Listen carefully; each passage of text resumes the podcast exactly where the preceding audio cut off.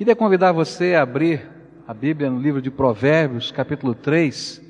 Nós vamos estudar no capítulo 3 dicas práticas para que você possa viver esse novo estilo de vida com qualidade, com a graça de Deus sobre você. Diz assim a palavra do Senhor: Meu filho, não se esqueça da minha lei, mas guarde no coração os meus mandamentos, pois eles prolongarão a sua vida por muitos anos e lhe darão prosperidade e paz. Que o amor e a fidelidade jamais o abandonem. Prenda-os ao redor do seu pescoço escreva-os na tábua do seu coração, e então você terá o favor de Deus e dos homens e boa reputação. Confie no Senhor de todo o seu coração e não se apoie em seu próprio entendimento.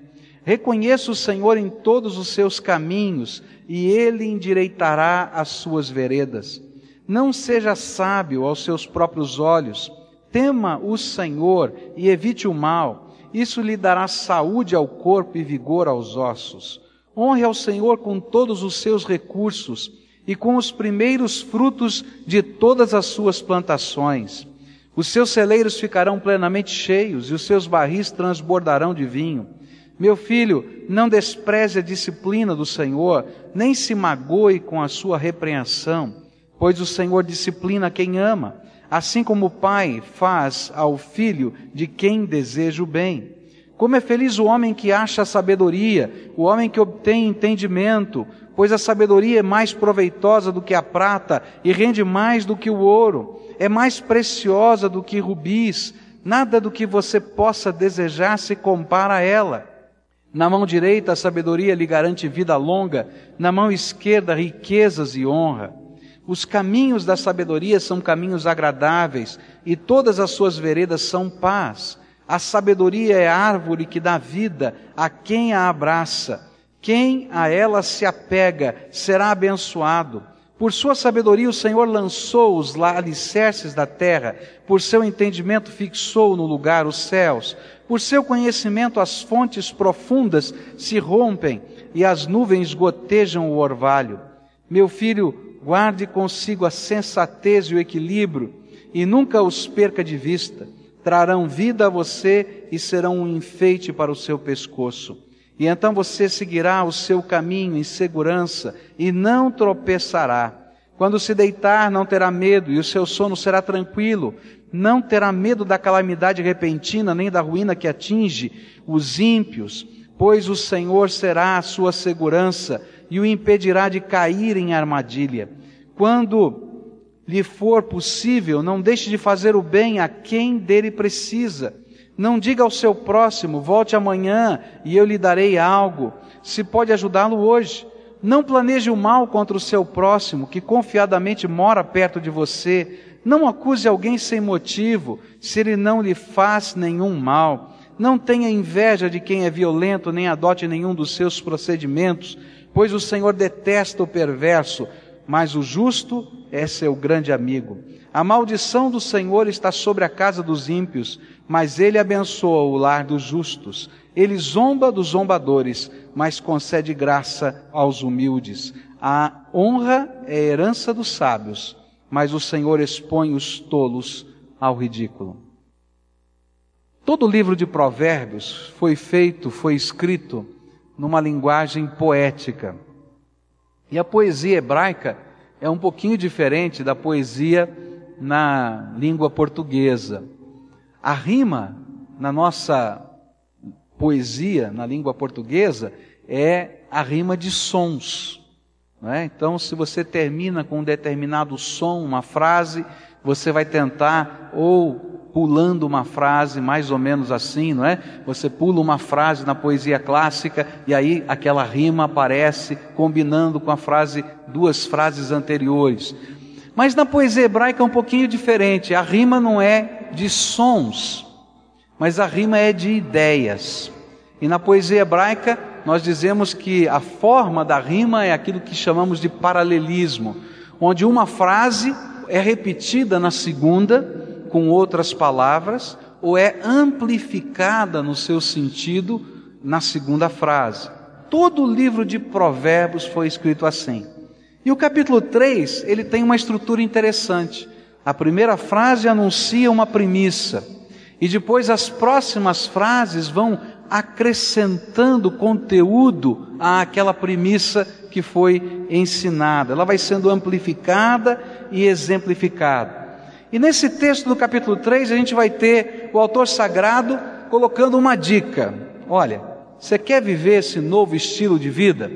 Essa vida feliz, porque sabedoria, nesse contexto de Provérbios, é a arte de viver e ser feliz, e é alguma coisa que só Deus pode nos ensinar, porque essa sabedoria de que ele fala no livro de Provérbios procede do Deus de toda a sabedoria, o Deus que conhece todas as coisas. Então ele diz assim: olha, se você quer ser feliz, se você está buscando esse caminho da felicidade, que ele vai chamar nos primeiros quatro capítulos de o caminho da vida, se você quer andar por esse caminho de vida e não de morte, então eu quero dar algumas dicas de como essa sabedoria pode se transformar em algo bastante prático para você.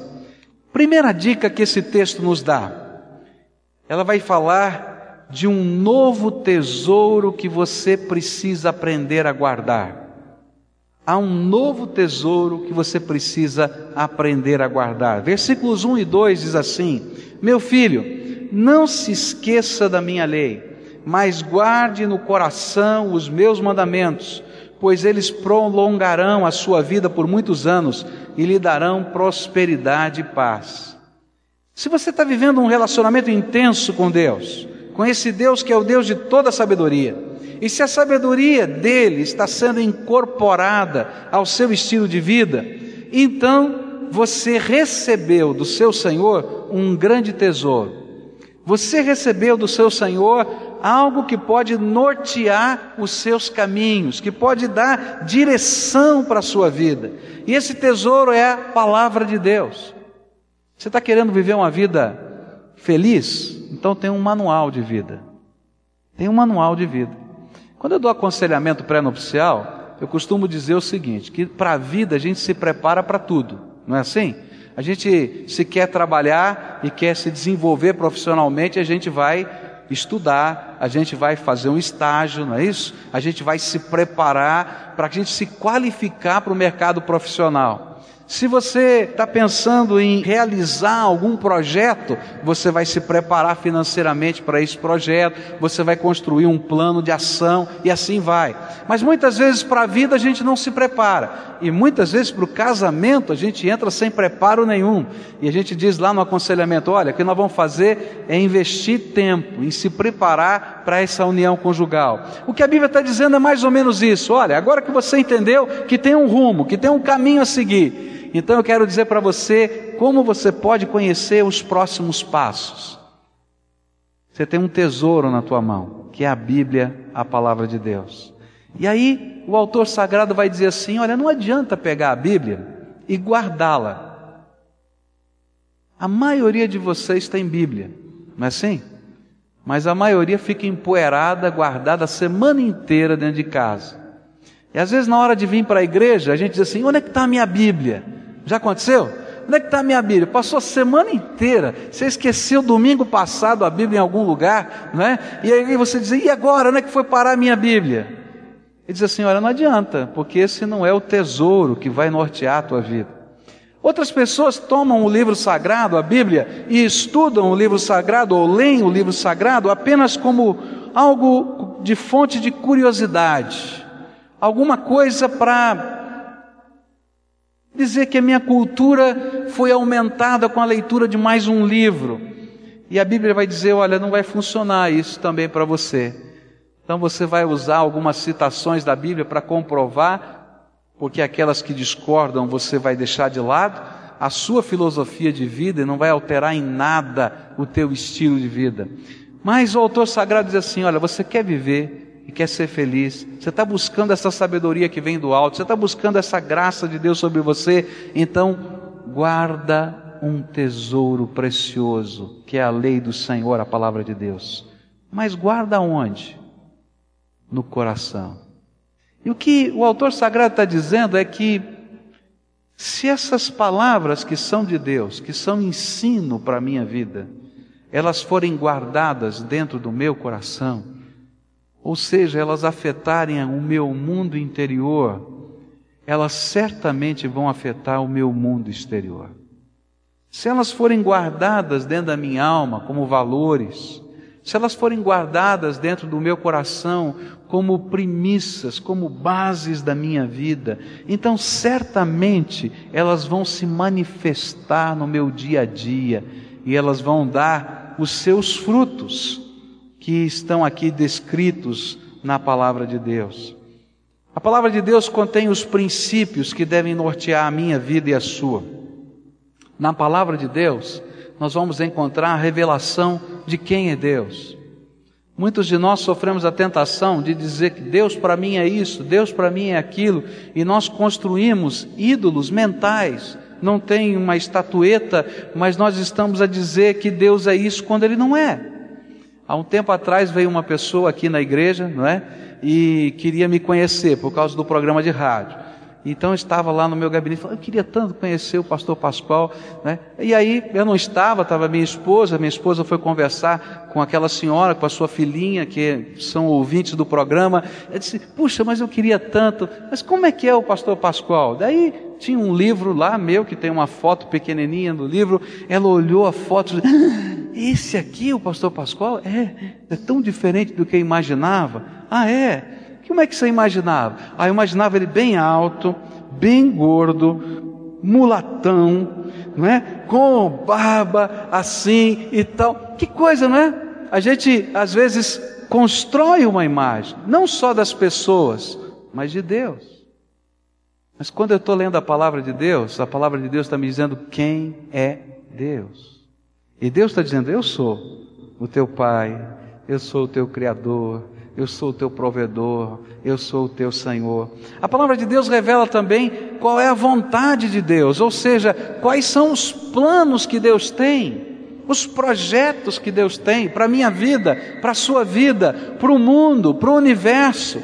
E às vezes a gente fica, da mesma maneira que a gente constrói uma imagem, a gente fica dizendo: ah, para mim Deus é assim ou para mim Deus vai fazer desse jeito ou daquele jeito. Ah, Deus tem essa característica, Ele nunca vai julgar os seus filhos, Ele nunca vai decretar o castigo eterno, Ele nunca. Ó, oh, mas quando você vai ler a palavra de Deus, Ele vai dizer quem Ele é, quais são os seus planos.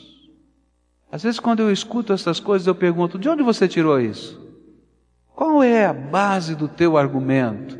Se você construir uma premissa, tem que ter uma base. E aí, às vezes, a gente vai escutar que, não, tirei da minha cabeça, né? e não tem base nenhuma. A palavra de Deus vai nos dizer também quem nós somos. O que, que significa ser ser humano nesta terra? Quais são os projetos de Deus para mim, para você, para o homem, para a raça humana, para a humanidade? A palavra de Deus também vai nos dizer como nós podemos andar com Deus, viver com Deus e viver esse novo estilo de vida pautado no seu amor e na sua sabedoria. Por isso, a dica é não somente tenha a lei de Deus, guarde a lei de Deus lá no armário, ou leia a lei do Senhor, mas entesoure a lei do Senhor dentro do cofre do seu coração. O que quer dizer isso? Como é que a gente pode pegar a palavra de Deus e entesourar dentro do cofre do coração? O que, que significa isso? É quando a gente começa a pegar os valores da palavra de Deus e transformar em valores da minha vida. Quando eu começo a semear a vontade do Senhor para dentro da minha alma. Quando eu começo a querer buscar na palavra de Deus a resposta para as decisões que eu vou tomar na minha vida. Estava conversando com um irmão, ele disse: Pastor, eu estou aqui confuso, estou com um negócio para fazer, estou planejando isso, estou planejando aquilo, planejando aquilo outro, e eu preciso muito saber qual é a vontade de Deus. Eu disse, querido, para esse negócio que você está querendo fazer, a vontade de Deus já foi revelada. Ah, é, pastor? É. Abre a Bíblia em tal lugar e vê se isso que está escrito na Bíblia bate com o teu projeto. Aí, não bate. Então, querido, você precisa que Deus revele outra vez a vontade dele, já está dita.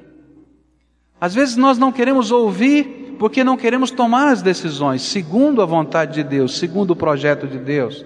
Colocar no coração é olhar para a palavra do Senhor e deixá-la nortear as nossas decisões, os nossos negócios, a nossa maneira de viver, escolher a pessoa com quem vamos casar, a maneira como nós vamos viver o casamento, a maneira como nós vamos administrar a nossa vida financeiramente, a maneira como nós vamos educar os nossos filhos, a maneira como nós vamos projetar o futuro, tem que ser pautado na palavra de Deus. Isso é guardar no coração. Agora, quando nós guardamos a palavra de Deus no nosso coração, ela se torna poderosa poderosa para abençoar a nossa vida. O que a Bíblia vai dizer nesse texto, se eu pudesse dizer na linguagem de hoje, quando ele diz no verso 2: prolongarão sua vida por muitos anos e lhe darão prosperidade e paz, eu poderia dizer o seguinte: olha, se você guardar a palavra de Deus na sua vida, no seu coração, e permitir que ela esteja influenciando o seu jeito de viver, você vai viver mais e vai viver melhor. É isso que a Bíblia está dizendo. E sabe como é que funciona? É porque ela se transforma numa proteção para nós. É interessante quando você lê lá Mateus capítulo 4, a tentação de Jesus, e vem Satanás e começa a fazer uma série de propostas a Jesus. E Jesus vai respondendo uma a uma à luz da palavra de Deus. E é interessante que Satanás, no seu ardil, na sua inteligência, ele vai tentar confundir Jesus. E ele rebate a resposta de Jesus com outro trecho da palavra de Deus, dizendo: Mas não está escrito assim em tal lugar? E Jesus diz: É verdade, lá está assim, está tirando fora do contexto, mas em outro lugar está escrito também assim, e por isso eu não vou te ouvir. E é interessante porque guardar no coração é guardar a minha vida. Guardar a palavra de Deus no meu coração é guardar os meus pés. Guardar a palavra de Deus no meu coração é ter rumo, é ter direção, é saber para onde a gente está indo, porque o Senhor vai nos ensinando a viver passo a passo. E às vezes as decisões mais complicadas que você tenha que tomar, que talvez você não tivesse coragem ou condição de tomar por si mesmo, ele já tomou para você e já deixou bem claro na sua palavra o que você precisa viver. Agora, por que, que a gente não gosta de guardar a palavra de Deus no coração? Por quê? Porque a gente não gosta que Deus interfira nos rumos da nossa vida. É interessante que muitos de nós estamos buscando algum tipo de intervenção divina de bênção, até de direção. Mas nem sempre nós estamos preparados para ouvir a voz de Deus e obedecê-lo. E às vezes nós estamos lutando com Deus e contra Deus durante a vida. Agora, é muito triste perceber que quando a gente luta contra a palavra de Deus, a gente luta contra a gente mesmo. O livro de Jonas, para mim, é uma grande ilustração dessa verdade. Jonas era um profeta de Deus, ele conhecia a palavra de Deus. Mais do que conhecer a palavra de Deus, Deus havia lhe dado um dom, o dom de profecia, para ouvir a voz de Deus, para receber revelações de Deus. E um dia, Deus disse para Jonas: Jonas, filho de Amitai, você vai deixar sua casa, vai deixar sua terra e vai para um lugar que eu vou te mandar agora, a cidade de Nínive. E você vai pregar contra essa cidade por causa da maldade dela. E você vai pregar o juízo de Deus para arrependimento e salvação, porque esse é o jeito de Deus. Deus, quando repreende, ele repreende como um pai, esse texto diz, porque ele nos ama e ele quer ver a transformação da nossa vida. Mas Jonas não gostou de ouvir a voz de Deus. Hum, a palavra de Deus ele não quis guardar no coração. Sabe por quê? Algumas pessoas vão nos dizer que na história de Jonas havia algumas marcas muito doloridas e ele não queria enfrentar essas marcas. O povo da Síria, cuja capital era Nínive, já estava em guerra com Israel e nas regiões de fronteira eles estavam fazendo coisas atrozes, coisas violentíssimas. Eles invadiam uma cidade, chegavam nos muros da cidade e mandavam um ultimato. Ele dizia assim: Olha, se vocês não se renderem, nós vamos quebrar essa muralha, vamos entrar, e quando entrarmos, nós vamos punir vocês por não terem se rendido. E o que nós vamos fazer? Nós vamos pegar o governador dessa cidade e vamos cortar a cabeça.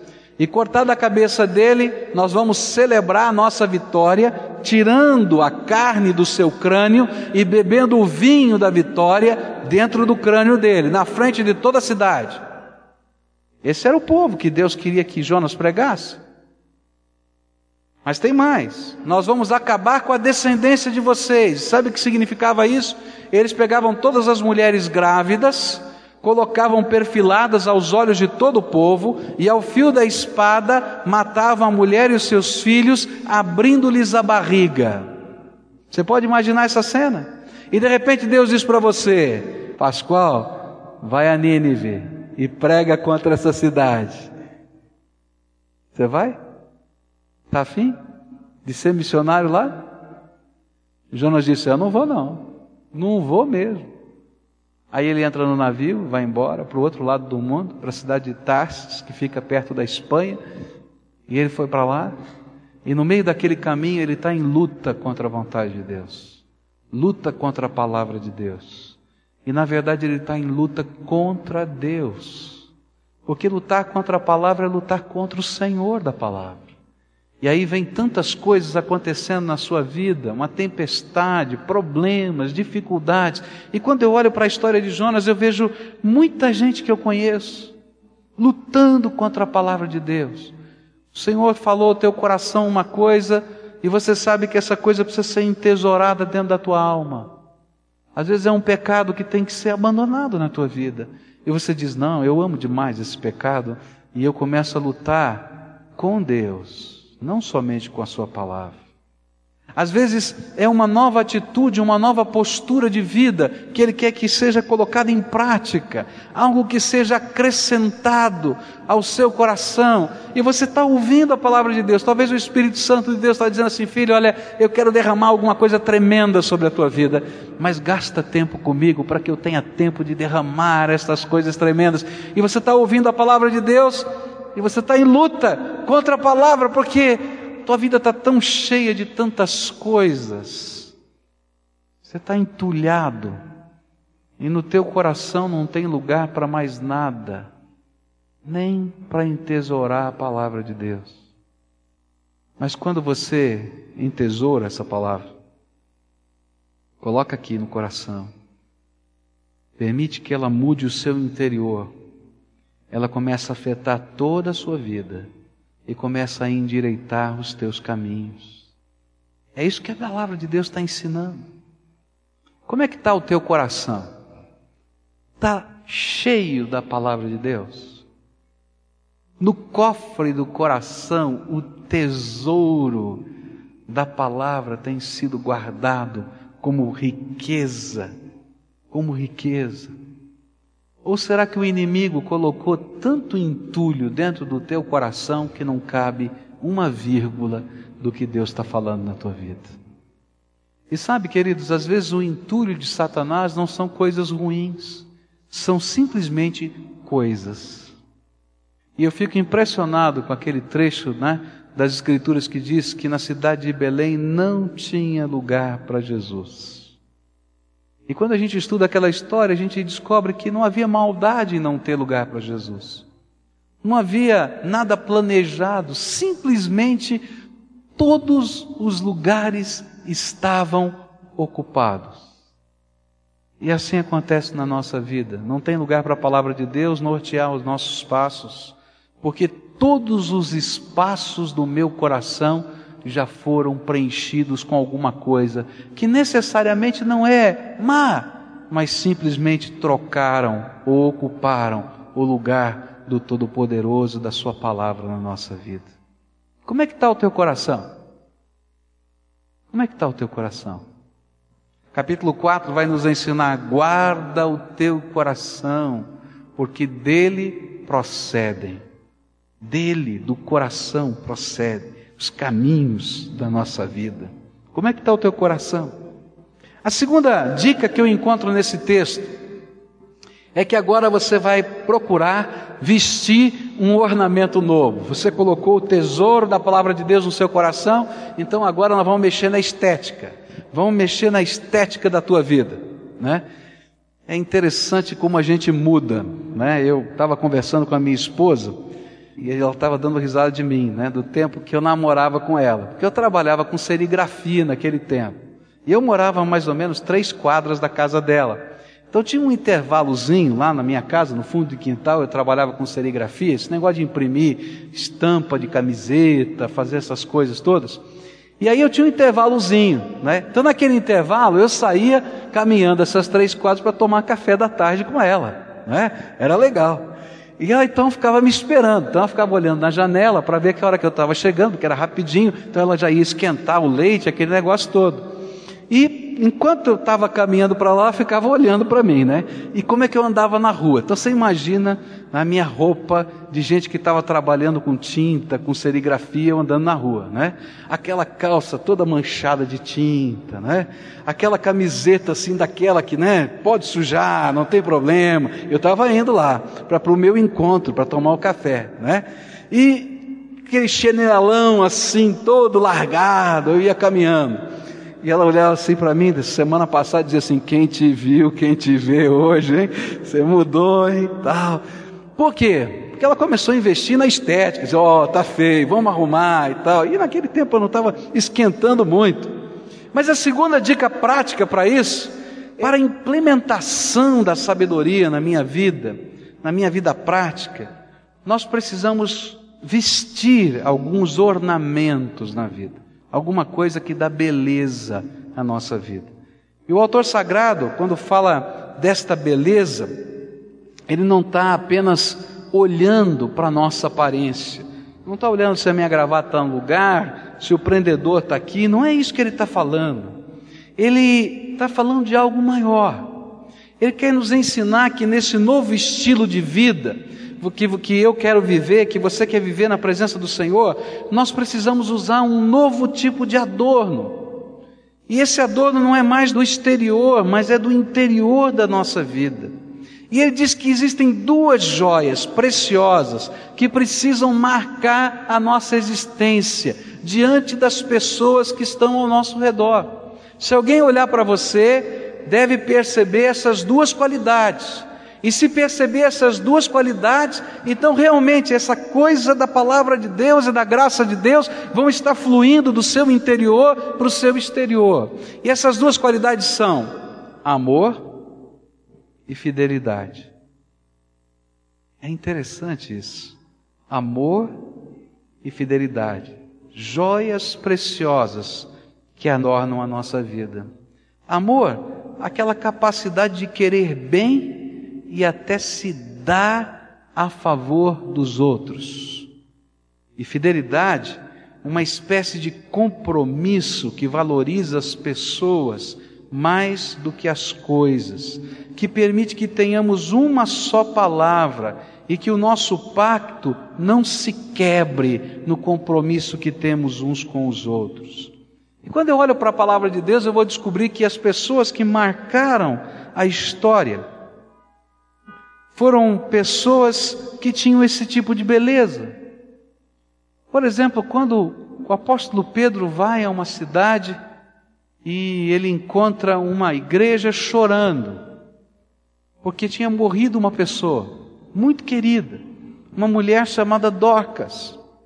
E as pessoas vinham para Pedro inconformadas e diziam assim: Olha, nós estamos muito tristes porque Dorcas faleceu. Você está vendo esse vestido que eu estou usando? Ela fez para mim.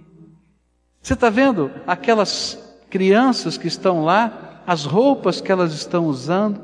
Ela fez para elas. Docas tinha uma capacidade de costurar e ela usava a sua capacidade para a glória de Deus, abençoando vidas, cuidando dos pobres, ajudando-os, vivendo esse amor comprometido. E aí é interessante que por onde ela viveu e passou, as pessoas traziam a marca do amor e do compromisso dela no seu coração. Você conhece gente assim?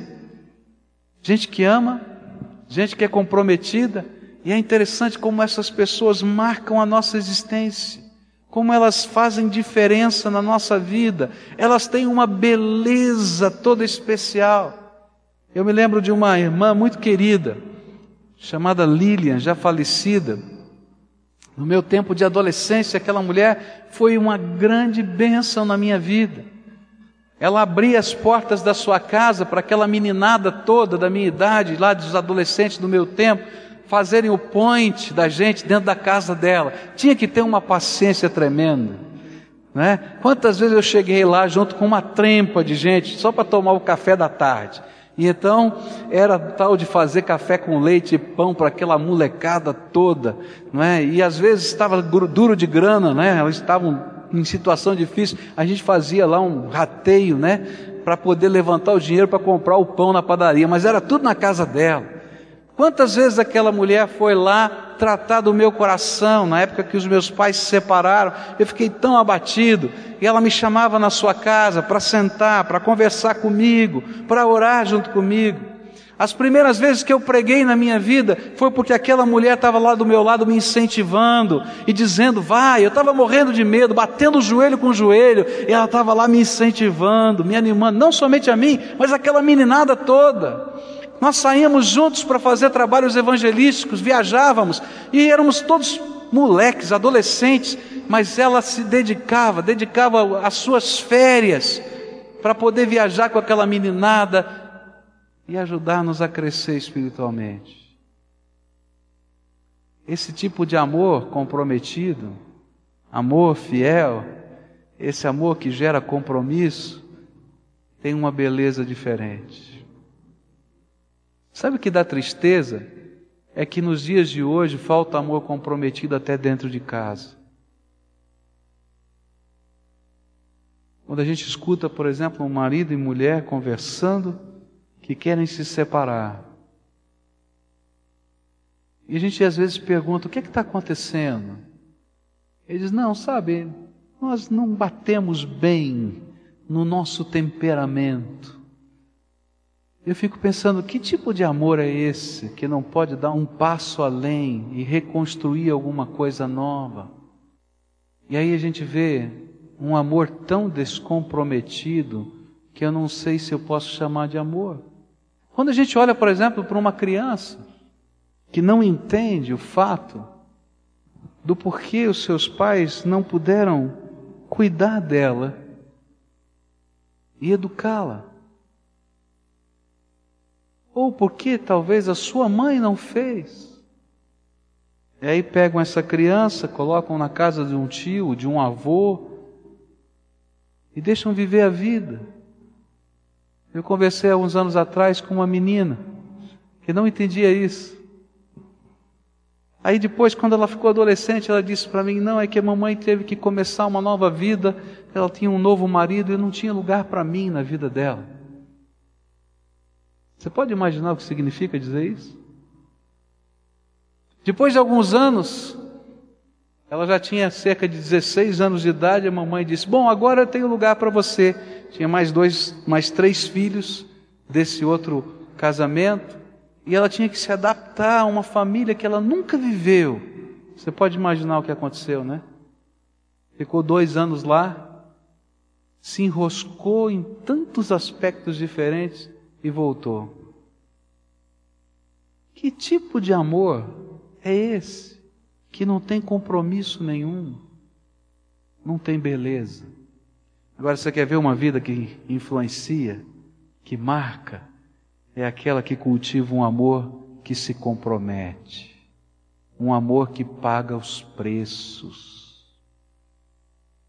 Queridos, não é fácil a gente amar de verdade alguém. Não. Se a tua ideia de amor é de que você vai só receber, então eu quero dizer para você que você nunca vai conseguir amar ninguém. Porque para poder amar alguém assim, eu tenho que investir a minha vida. Para a gente amar o Senhor, eu preciso investir a minha vida num compromisso com Ele. Para amar meu esposo, para amar minha esposa, eu vou ter que investir a minha vida num pacto, num compromisso com Ele ou com ela. E nem sempre vai ser fácil. Algumas vezes vai ser muito complicado. Para amar um filho ou uma filha, a gente vai ter que investir a nossa vida num compromisso com eles. E queridos, nem sempre é fácil. Quer ter uma beleza? A Bíblia diz assim: põe um colar novo, uma joia preciosa, amor, fidelidade, amor e compromisso. Agora, sabe por que, que às vezes a gente troca? Isso dá tristeza para a gente, porque a vida vai mostrar isso, às vezes a gente não percebe. A gente vai trocar a joia preciosa que Deus está nos ensinando a viver por lantejoulas que não valem nada, que são pura ilusão, e que à medida que o tempo passa, a gente vai descobrir o que Salomão descobriu: vazio de vazio. Tudo é vazio. Você já sentiu esse gosto de vazio? Quando a gente trocou valores preciosos, pessoas preciosas, relacionamentos preciosos, e se sentiu vazio, completamente vazio.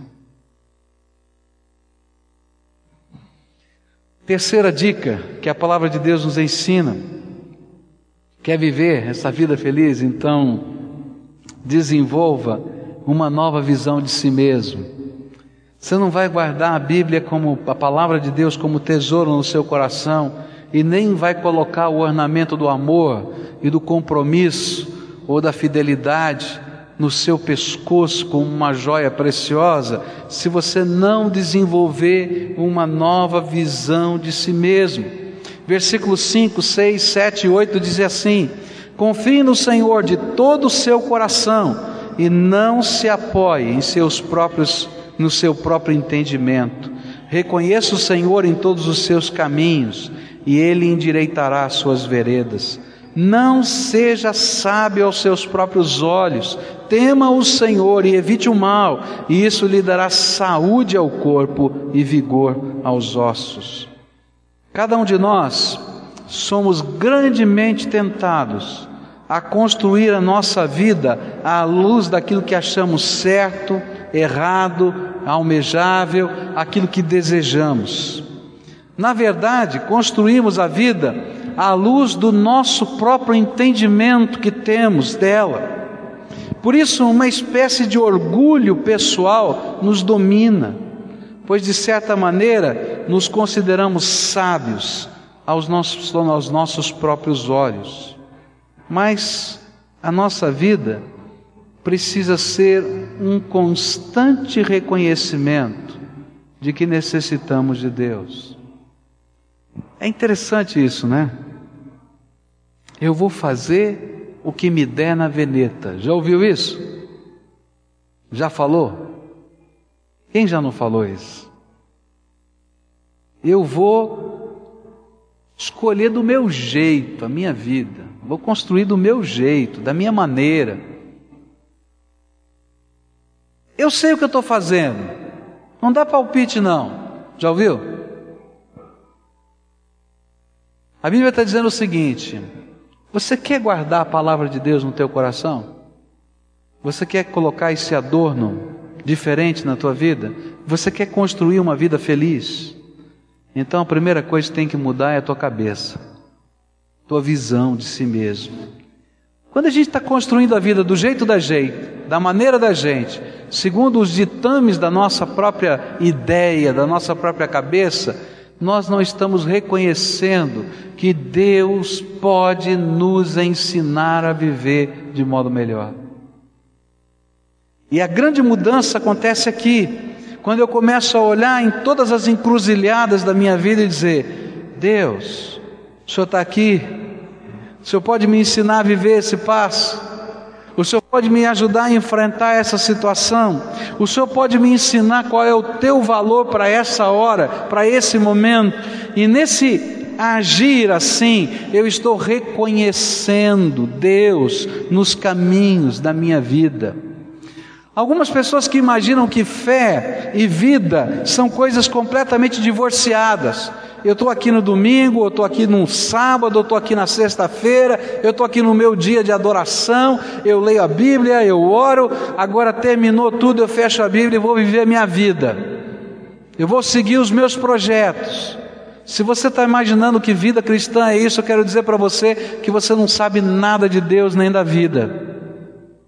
Porque o que é o princípio dessa sabedoria, o temor do Senhor, é reconhecer Deus em todos os caminhos da minha vida. É lá no trabalho que eu preciso reconhecer a mão de Deus. O que Deus está fazendo aqui? O que, que Ele quer que eu faça nesse lugar? Como Deus pode intervir nessa situação? É lá na escola que eu preciso descobrir: Senhor, e agora? Estou aprendendo física. É quando eu estou lavando louça em casa. É que eu tenho que reconhecer a presença de Deus e qual é o projeto que Ele tem para a minha vida. O que eu quero dizer é que em todos os momentos da nossa existência, Deus quer participar. E não existe um lado da minha vida que é santo e um lado da minha vida que é profano. Não existe um lado da minha vida que é religioso e um lado que é secular. Não existe um lado da minha vida que é fé e o outro é matéria, existência e decisão meramente intelectual. Não! O que a Bíblia está me dizendo é: deixa Deus andar com você, deixa Jesus andar com você todos os dias da tua vida. Entrega o teu caminho ao Senhor, confia nele, e Ele tudo fará. Entregar o teu caminho ao Senhor, o que, que é isso? Todos os caminhos da vida. Deus, eu vou. Estou pensando em namorar com você. Também nessa hora. Eu ouvi uma piada faz muito tempo atrás, né? Que dizia que um jovem estava procurando um namorada. E ele estava ansioso para conversar com a namorada para pedir-lhe namoro. E ele queria saber se era da vontade de Deus ou não. E ele então começou a orar e disse: Deus, o Senhor precisa me revelar se é da tua vontade. Eu tenho aqui a foto da fulana aqui comigo, né? Eu vou colocar aqui na janela e vou esperar a primeira brisa bater. Se essa foto cair virada para cima, eu sei que é da tua vontade. Se ela cair virada para baixo, eu vou entender que não é da tua vontade. E ele ficou lá em profunda oração, janela aberta, foto colocada, e aquela angústia, Senhor, revela, Senhor, revela. E veio aquele vento, ele ficou arrepiado. Ai, Senhor, e agora? Ele escutou aquele barulhinho, plec, a foto caiu. Olho no olho, olho no olho, o que, que eu faço? De repente ele olha, põe a foto de novo na janela. Deus não valeu, vamos começar tudo de novo. Às vezes a gente está fazendo isso com a vida. Senhor, não vale. O Senhor está me falando, não, não quero. Reconhece o Senhor em todos os caminhos, em todos os caminhos, em todos os caminhos. Não tem caminho que Deus não possa abençoar e ensinar. E sabe, quando a gente vive isso, e a gente confia em Deus, e a gente não começa a olhar a nossa para nós mesmos como se fôssemos sábios o suficientes e que não precisamos de nada nem de ninguém nem de Deus. Sabe o que Deus faz? Deus endireitará, o Senhor endireitará as suas veredas. Sabe o que quer dizer isso? Você vai parar de andar em círculos nessa vida. Você já se sentiu andando em círculos? Parece que você não vai em lugar nenhum. Parece que a coisa está caminhando, eu paro. Eu vou, mas eu voltei aqui de novo. Oh, outra vez, eu não estou entendendo. Entrega o teu caminho. Reconhece a sabedoria de Deus na tua vida. Deixa Ele mudar, transformar. Sabe o que Ele vai fazer? Esse círculo vicioso na tua vida Ele vai endireitar, vai colocar prumo. Você já se sentiu andando em zigue-zague? Eu quero chegar lá, mas está tão difícil de chegar. Eu vou para lá, eu vou para cá, eu vou para lá, eu vou para cá, eu vou para. Eu estou andando um pouquinho, mas está demorando muito, está complicado demais. Reconhece o Senhor na tua vida, Deixa ele interferir, colocar o rumo dele, do jeito dele, da maneira dele. E isso é entrega. Isso é confiar nele. Isso é fé. Viva, conectada com a vida. E sabe o que Deus faz? Deus endireita o teu caminho. Você já se sentiu totalmente obstruído pela vida? Não tem caminho. Tem um buraco na tua frente. Você já fez tanta besteira, você já fez tanta coisa que arrebentou com você e com as pessoas que você ama, que não tem história mais. Parece que acabou. E aí chega o diabo e diz assim: ó, se joga logo no buraco, porque para você não tem jeito. A Bíblia diz: reconhece o Senhor nos caminhos da tua vida. E sabe o que ele faz? Ele vai endireitar as tuas veredas. E uma das coisas tremendas da graça de Deus, é por isso que a Bíblia fala, dá essas dicas para a gente viver mais e melhor, é que sem Ele, eu vou continuar dando trombada com a vida. Mas quando eu deixo Ele influenciar a minha vida, mudar os meus valores, Ele vai reconstruindo a minha vida, pedaço por pedaço. Tem uma profissão que eu fico impressionado com ela. Você já viu um restaurador de obra de arte trabalhar? Trabalha às vezes, às vezes em grandes galerias ou em museus, geralmente em museus. E eles pegam um quadro Aquele quadro ele está se deteriorando. Às vezes está faltando um pedacinho. Às vezes a, a tinta está toda partida. E aquele restaurador começa a trabalhar naquele quadro. E é interessante que esse não é um trabalho rápido. É interessante que eles vão trabalhando centímetro quadrado por centímetro quadrado. E quando eu olho para aqueles restauradores, eu vejo o que Deus fez na minha vida e está fazendo na vida de tanta gente, continua fazendo na minha. Quando a gente reconhece o Senhor nos caminhos da nossa existência, nós que somos a obra de arte destruída, a obra de, de arte arrebentada, quebrada, falida, Deus pega e diz assim: Eu vou restaurar. E Ele começa a tocar, a mexer, a incluir, a revolucionar, e dia a dia, dia a dia, Ele vai restaurando a minha vida. Você quer andar com Deus? Você quer andar com Jesus? Porque não tem jeito de andar com Deus se Jesus não for o Senhor da tua vida, porque foi Ele que morreu por você na cruz do Calvário. Eu quero dizer para você: reconhece o Senhor nos caminhos da tua vida. Entrega o controle total total da tua vida a Ele. Guarda a palavra dele no teu coração, aqui dentro da alma, em tesoura, porque essa palavra vai te ensinar o próximo passo. Tem muita gente que diz: Deus, eu quero entregar minha vida ao Senhor, mas eu nunca saio desse passo. Eu não deixo a palavra de Deus me ensinar o próximo passo. Eu não deixo Ele interferir nos projetos da minha vida. Eu não deixo Ele mudar os meus valores, não deixo Ele quebrantar o meu coração. Sabe o que é quebrantar o meu coração? É quando o orgulho que está dentro de mim, que não me deixa enxergar o que Deus quer fazer na minha vida e nem aceitar o projeto dele, Deus vai lá e quebra. Só que, queridos, quebrantamento é doído demais. É quando Deus senta a marreta e quebra. E às vezes a gente não entende por que, que Deus está descendo a marreta porque o nosso coração está duro como pedra, que precisa ser partido, para que a gente possa ser reconstruído segundo a graça de Deus. Como é que está a tua vida? Como é que está o caminho da tua vida? Você já tem reconhecido o Senhor em todas as áreas da vida? Você tem reconhecido o Senhor no seu casamento? Você tem reconhecido o Senhor no seu namoro? Você tem reconhecido o Senhor nos seus estudos? Você tem reconhecido o Senhor no seu trabalho? Você tem reconhecido o Senhor na tua administração financeira da vida? Você tem reconhecido o Senhor, deixado Ele ensinar você a viver?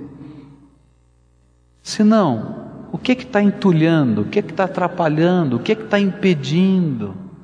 E se a gente não tiver coragem de colocar isso na presença de Deus e deixar na mão dele e entregar para ele, para que ele possa tomar o controle, a gente vai continuar andando em círculos. Talvez você já tenha ouvido uma mensagem como essa muitas vezes na sua vida, muitas, não uma vez não, muitas. O que eu quero saber é qual vai ser o próximo passo. Naquela área da vida que o Espírito Santo já tem trabalhado com você e tem dito, oh, para com isso. Isso é desgraça. Naquela área que você diz, eu não consigo, Deus, já tentei. Ele diz, tá bom, então me entrega o controle que eu consigo. Ah, não, Deus, eu vou entregar isso para o Senhor. Aí eu vou ficar com um buraco. Não, o buraco vai ficar se você não entregar. Como é que está o teu coração? Eu costumo dizer que a gente não pode deixar a palavra de Deus passar por cima da cabeça da gente. A gente ouve a palavra de Deus, a palavra de Deus nos toca. É tempo de agir, é tempo de responder. Porque se a gente não fizer compromissos com o Senhor, e se a gente não deixar que Ele trabalhe no nosso coração, a gente vai sair por aquela porta, e a Bíblia diz que a semente que foi lançada e que bateu nesse coração endurecido, sabe o que vai acontecer? Satanás vai vir, como os passarinhos vêm, arrebatar a semente, para que ela não frutifique dentro da nossa alma. Então, se o Espírito Santo de Deus estiver falando com você, é tempo de reagir. No teu coração a palavra de Deus está guardada ou ela está guardada na gaveta? Como é que está isso? A tua vida tem sido adornada de modo diferente? Esse é o adorno que você está buscando? Ou quem sabe o adorno é tão estético que não tem sentido? É interessante que a Bíblia fala que quando Satanás é expulso de uma casa, de um coração, aquela casa fica limpa, varrida e adornada. Mas se ela ficar vazia, o inimigo volta com sete outros demônios piores do que ele, do que o primeiro que estava lá. E alguns de nós estamos construindo a nossa vida só na estética, sem o conteúdo. E aí, sabe o que acontece? Nosso estado final vai ficando cada vez pior porque não tem essência. Eu queria convidar você a tomar a seguinte decisão com o Senhor: a reconhecer Deus no caminho da tua vida com o qual você tem lutado com Deus. Talvez alguns caminhos da tua vida seja muito fácil colocar na mão de Deus. Seja muito fácil para você dizer: tá bom, Senhor, tu tens o controle. Mas eu sei que no teu coração tem um, dois, três, quatro, não sei quantos caminhos que fazem parte da tua existência, que esses você segura com toda a força e diz: Senhor, esses eu não consigo te entregar, esses eu não posso deixar o Senhor interferir. E eu queria convidar você a fazer uma entrega diferente, a reconhecer o Senhor em todos os caminhos da sua vida. Sabe por quê? Porque a promessa de Deus é que Ele vai endireitar as suas veredas. Eu queria convidar você para a gente orar juntos, dizendo: Senhor, está aqui. Isso aqui me era muito precioso, muito precioso, mas eu quero colocar na tua mão. Eu tenho visto Deus fazer coisas tremendas em algumas pessoas quando tem a coragem de reconhecer o Senhor nos caminhos da sua vida. Já vi Jesus libertar pessoas de vícios, já vi Jesus mexer nas famílias que estavam quebradas, já vi Jesus pegar o coração partido pelas amarguras e, e tratá-lo, mas o primeiro passo é quando a gente reconhece, ouve a voz do Espírito e atende. Nós vamos orar assim. A primeira oração é só tua, eu não posso orá-la. Onde você vai dizer o que, que o Espírito Santo falou com você e o que você está entregando. Então você vai dizer para ele: Senhor, eu ouvi a tua voz na minha vida. O Senhor falou isso. Eu quero reconhecer o Senhor nesse caminho, nesse projeto, e quero entregar aquilo que está pesado, aquilo que está difícil, aquilo que eu tenho dúvida, aquilo que eu não quero abrir mão, nas tuas mãos. E dá nome para isso, viu? Não faz uma oração genérica, não. Diz: Olha, Senhor, é isso aqui, ó. É aquilo outro. É essa coisa, é esse relacionamento, é essa atitude, é essa, esse jeito. Eu quero colocar nas tuas mãos. A segunda coisa que você vai orar vai dizer: Jesus, eu não, eu não consigo mudar sozinho. Não é verdade? Então pode dizer isso para ele. Eu não consigo. Se depender de mim outra vez, eu vou andar em círculos. Mas a tua palavra diz que se eu reconhecer o Senhor, o Senhor vai endireitar as minhas veredas. Então eu quero te pedir em nome de Jesus, põe a tua mão de transformação, põe a tua mão de poder, põe a tua mão de restauração na minha vida. Agora eu quero orar por você. Senhor Jesus, nós estamos aqui reunidos debaixo da autoridade do Teu nome. Cada irmãozinho meu que está aqui, ele está aqui por fé. Eles creem que a Tua palavra é a verdade. Eles creem que o Senhor é poderoso. Eles creem que a graça do Senhor é maior que a vida. E eles estão aqui porque creem que o Senhor falou com eles. E nesta hora, Pai, eu quero te pedir, toma, Senhor, as coisas, as situações que eles estão colocando nas tuas mãos agora. Toma nas tuas mãos, Senhor, e faz algo novo na vida dos teus filhos. Ó Pai, a tua palavra nos diz que o Senhor endireitaria as nossas veredas.